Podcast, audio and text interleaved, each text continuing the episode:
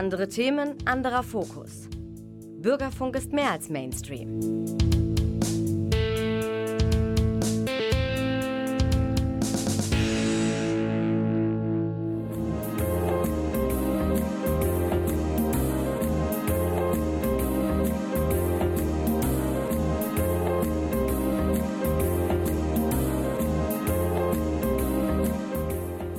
Der Lesewurm. Neues vom Buch- und Hörbuchmarkt und aus der Kultur.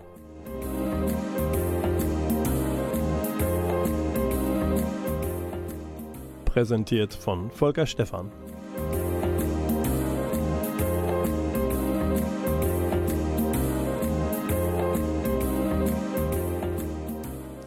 Der Lesewurm wäre eine bemitleidenswerte Kreatur, würde er nicht auf die Hilfe von Klaus Blödo in der Technik zurückgreifen können. In diesem Sinne, mach wieder einen tollen Wurm, Klaus.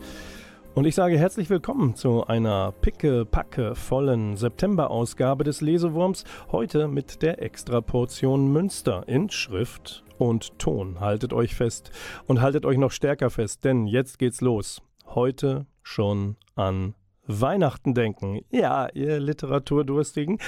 Der Lesewurm ist seiner Zeit voraus, eigentlich immer.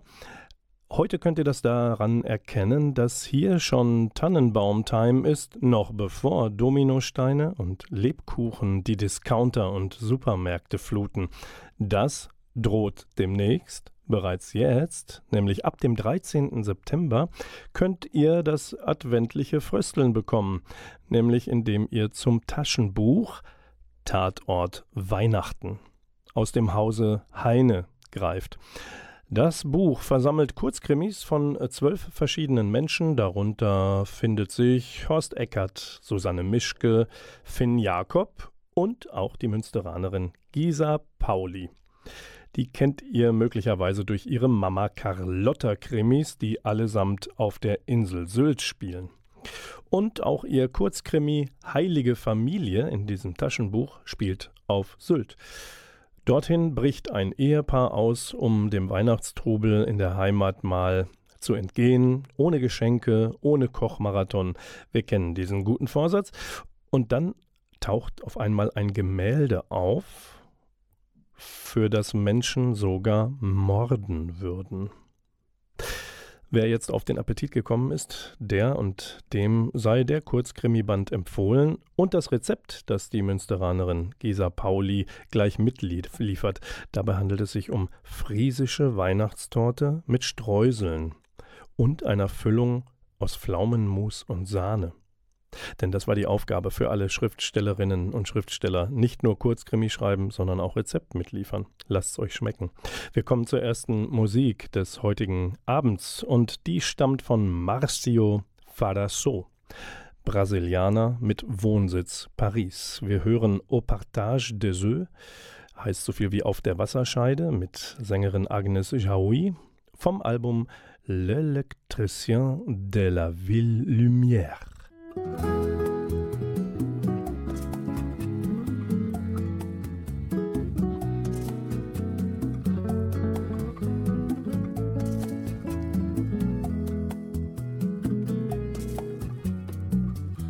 à goutte de l'averse, de ce chagrin qui nous transperce, à chaque pas de grain en grain, la mer est à portée de main de l'eau perlant au bout des cils, au caniveau qui prend son temps.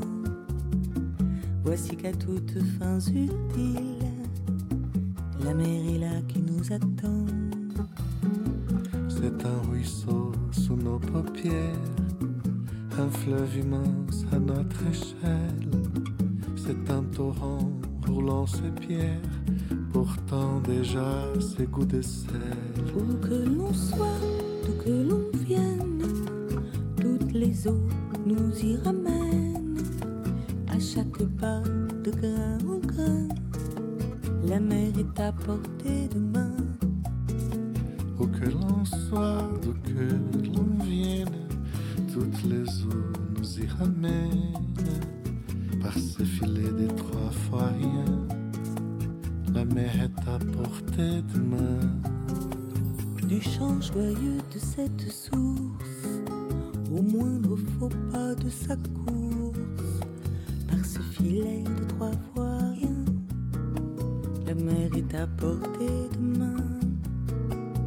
suivant le partage des eaux, se découpant sous notre ciel, dans les échos de nos sanglots.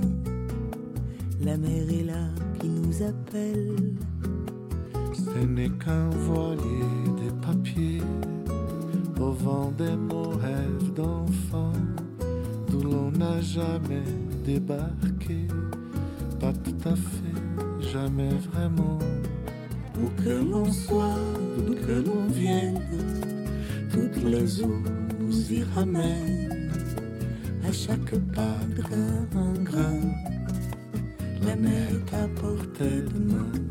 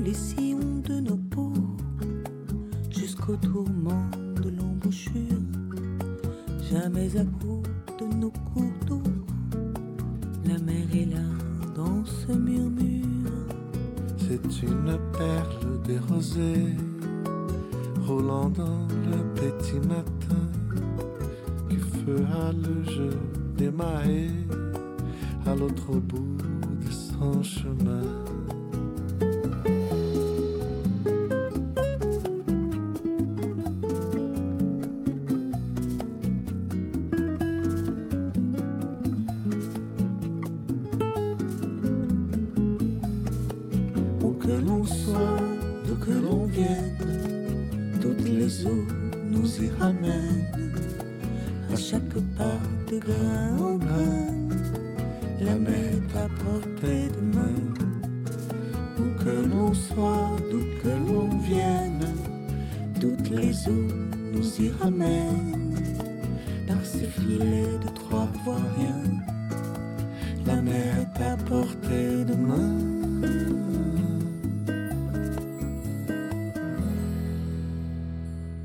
Wir hörten Marcio Farasso. Brasilianer mit Wahlheimat Paris. Sagte ich Paris?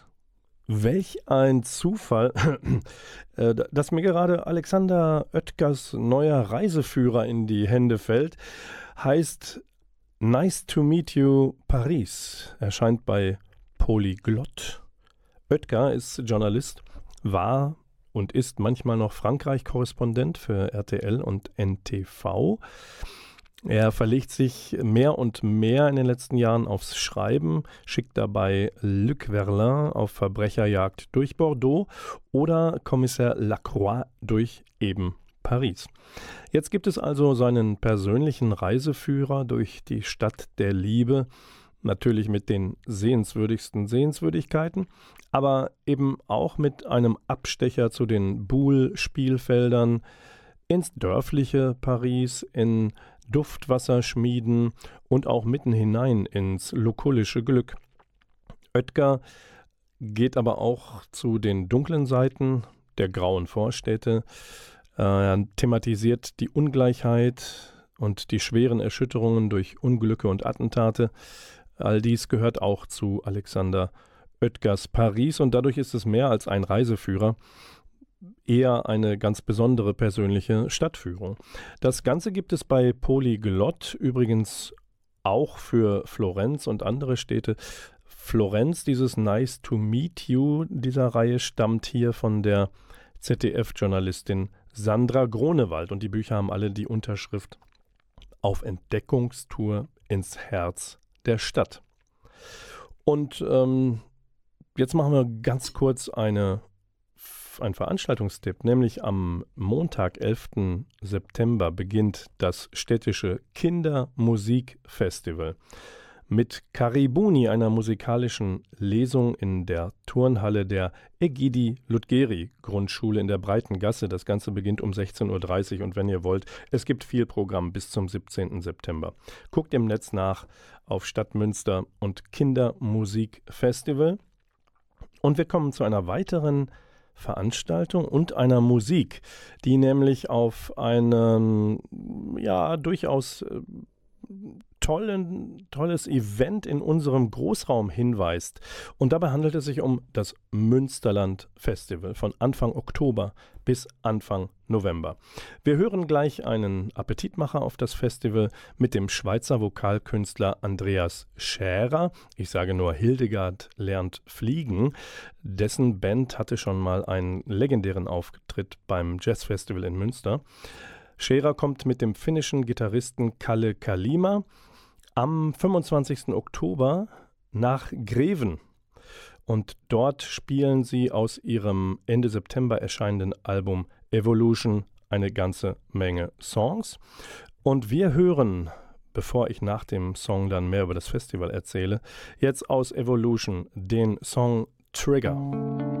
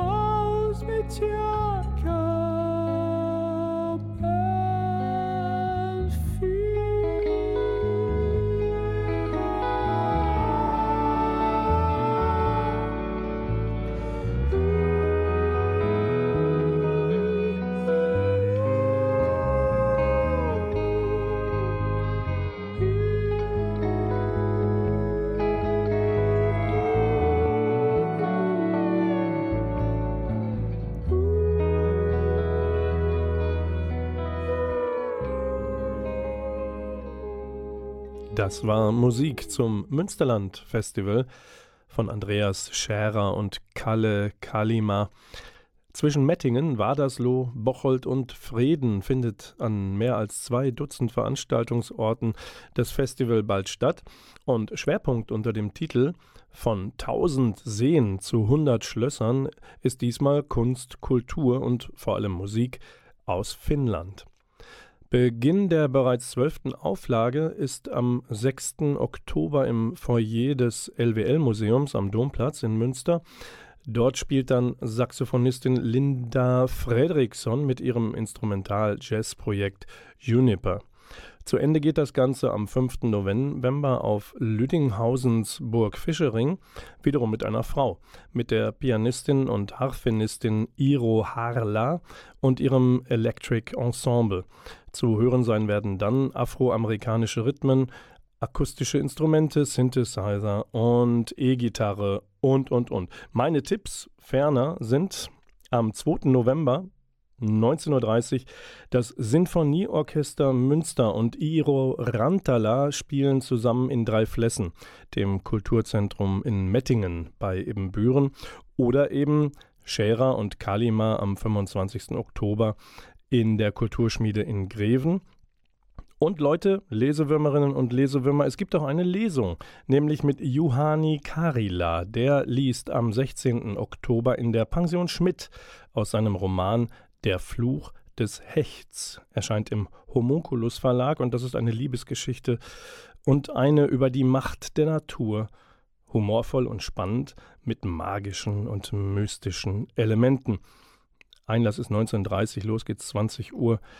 Im Vorverkauf kosten die Karten dafür 12 Euro. Und wo wir gerade bei einem Festival sind, das nicht nur, aber auch viel Jazz verspricht, bleiben wir doch einfach Sorten rein. Und zwar morgen, am 10. September, Sonntag, geht das zweite Ems Jazz Festival in Greven mit dem dritten Tag zu Ende. Ihr könnt im Ballenlager noch erleben, ab 15 Uhr ARC, ab 17.30 Uhr das Jakob-Manns-Projekt und zum Abschluss ab 20 Uhr das Daniel Garcia-Trio. emsjazz.de, vielleicht gibt es noch Tagestickets für 39 Euro. Und dann machen wir doch auch noch mal ein bisschen Musik und zwar lokale Musik aus Münster von einem Waliser. Wie das denn? Ja, hier in der Domstadt ist äh, Dan Fairhurst seit einer Handvoll Jahren zu Hause. Der Singer-Songwriter ist immer mal wieder hier zu erleben, zum Beispiel im Café Dreiklang. Heute Abend wird jetzt schwierig für euch dort noch hinzukommen bei Detten Rock in Emsdetten. Oder er arbeitet halt im Hintergrund auch als Mitarbeiter des Mainstream Festivals. Und Dan hat dem Lesewurm einen bisher noch nicht veröffentlichten Song zur Verfügung gestellt, der nunmehr seine Radiopremiere feiert. Hier im Lesewurm hören wir, benannt nach Dans Tochter, den Song Phyllis. From the moment I met you, you first opened up your eyes. I knew what love was down in my mind.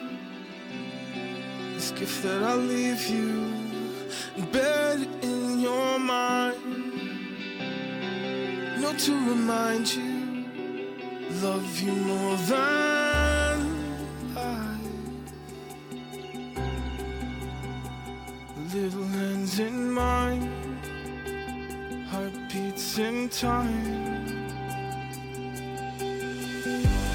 Hurricanes rip right through me tidal waves. Change my direction I'll be fine. This isn't my first time falling in love. And I know that we'll get through I couldn't let you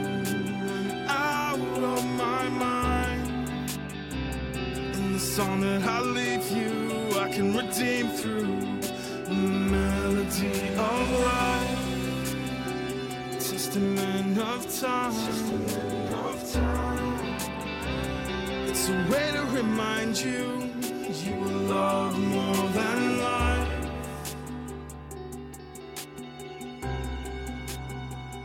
Little hands in mine, heartbeats in time.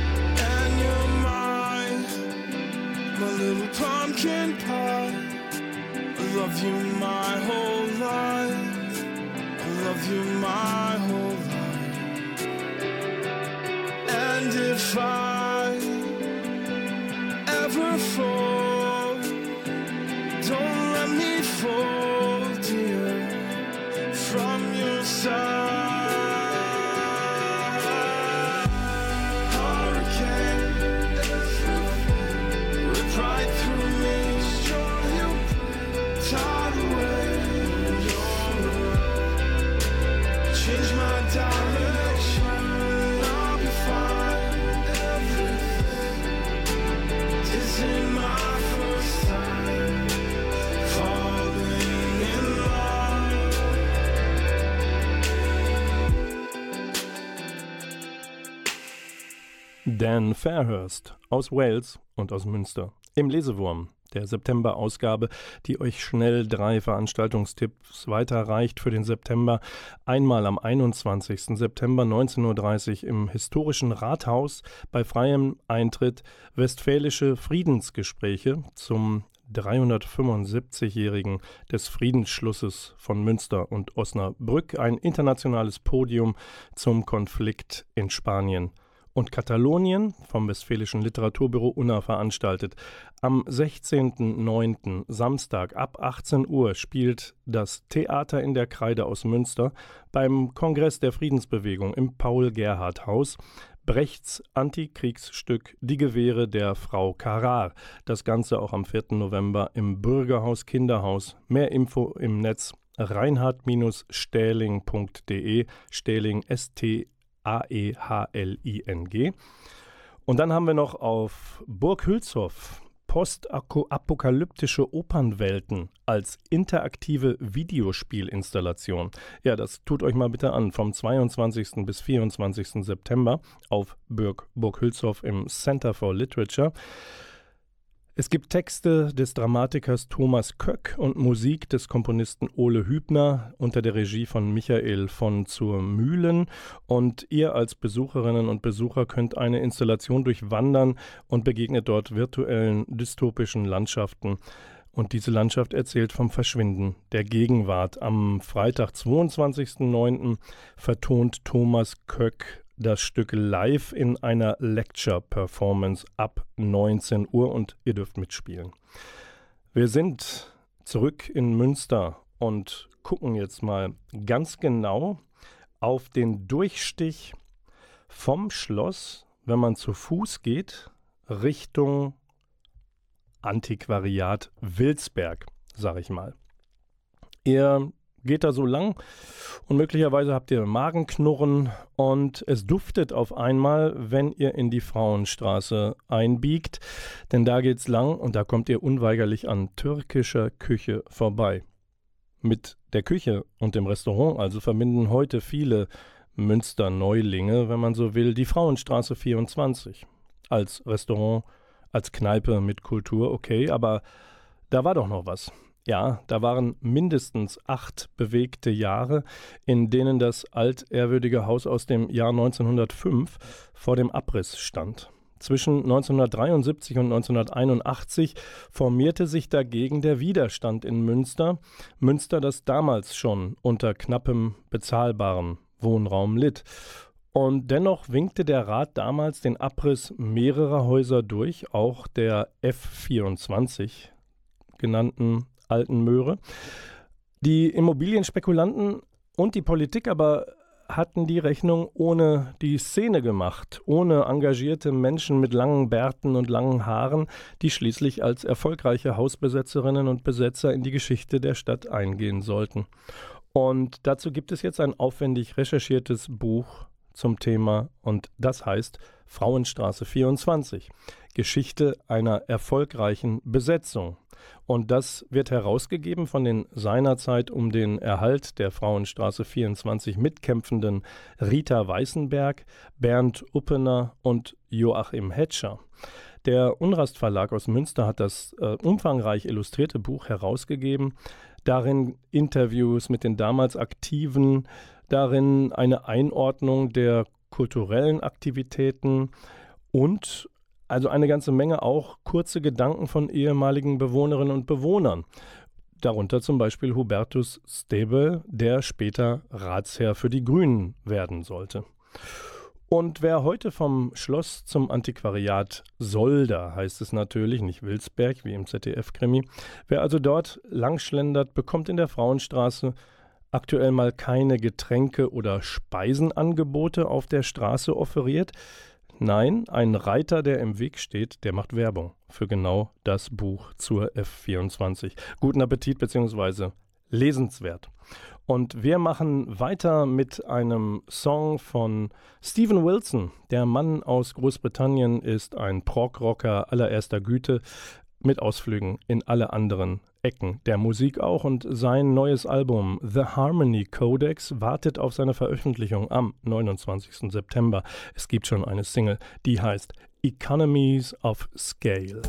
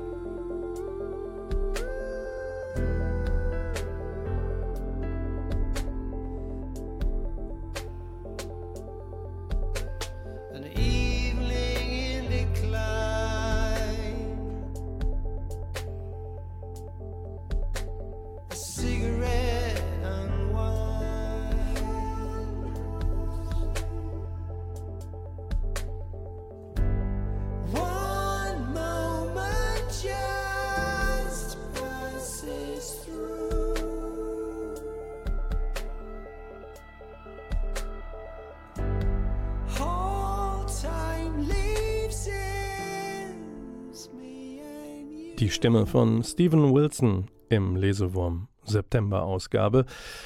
Und nun kommen wir zu den Stimmen der anderen. Könnte man die Rubrik nennen, die in Wahrheit heißt Hörbuch Top 5, die Bestenliste für den Monat. Wir sind auf Platz 5. Anne Moll liest da Ini Lorenz, die junge Wanderhure erscheint bei Argon und es ist die Vorgeschichte zum Bestseller Die Wanderhure schlechthin. Das Autorenpaar Ini Lorenz hat nun zu Papier gebracht, was im Jahr 1410 mit der jungen Bürgerstochter Marie geschah, warum sie ihre Umgebung verlassen, in Schande leben und ihren Körper verkaufen musste. All das nimmt sie auf sich, um irgendwann Rache üben zu können. Rote Rosen Schauspielerin Anne Moll leiht auch dem Prequel ihre Stimme.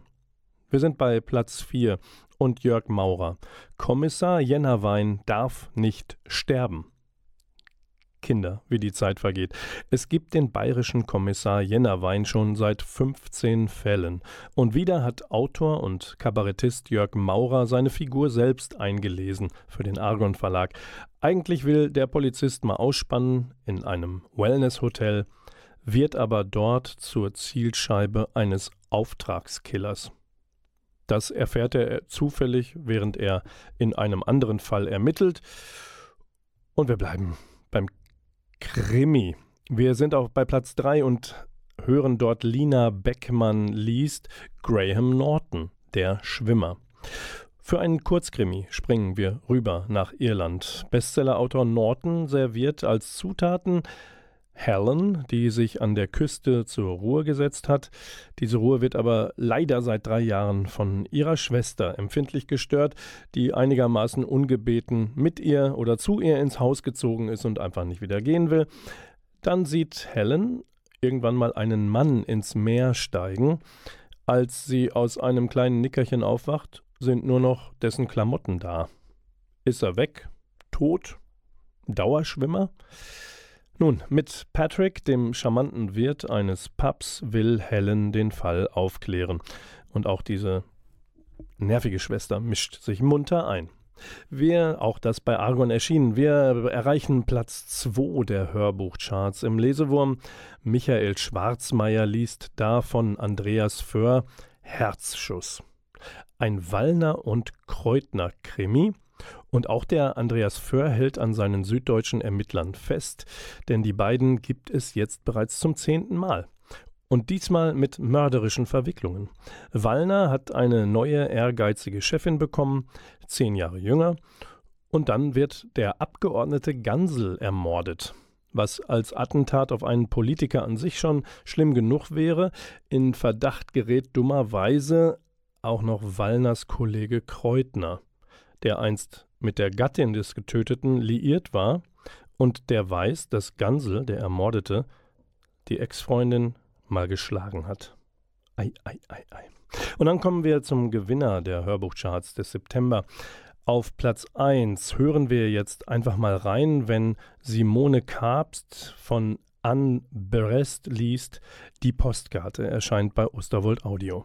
Meine Mutter hat sich die erste Zigarette des Tages angezündet. Ihre Liebste, die einem beim Aufwachen die Lunge verbrennt. Dann ist sie vors Haus gegangen, um die weiße Pracht zu bewundern, die das ganze Viertel bedeckte. In der Nacht waren mindestens zehn Zentimeter Schnee gefallen. Sie blieb trotz der Kälte lange draußen stehen, rauchend und die unwirkliche Stimmung genießend, die sich über ihren Garten gelegt hatte. Sie fand es schön, all dieses Nichts, diese Auslöschung der Farbe und der Linien. Plötzlich hörte sie ein Geräusch, das durch den Schnee gedämpft wurde. Der Briefträger hatte gerade die Post auf den Boden fallen lassen, unter den Briefkasten. Meine Mutter ging hin, um sie aufzuheben, und sah sich vor, wo sie mit den Hausschuhen hintrat, damit sie nicht ausrutschte. Die Zigarette noch im Mundwinkel, dicke Rauchwolken in die eisige Luft schickend, beeilte sie sich wieder ins Haus zu kommen, um ihre kältetauben Finger aufzuwärmen. Sie warf einen schnellen Blick auf die verschiedenen Umschläge. Traditionelle Grußkarten, die meisten von ihren Studenten, eine Gasrechnung, etwas Werbung. Aber auch Briefe an meinen Vater.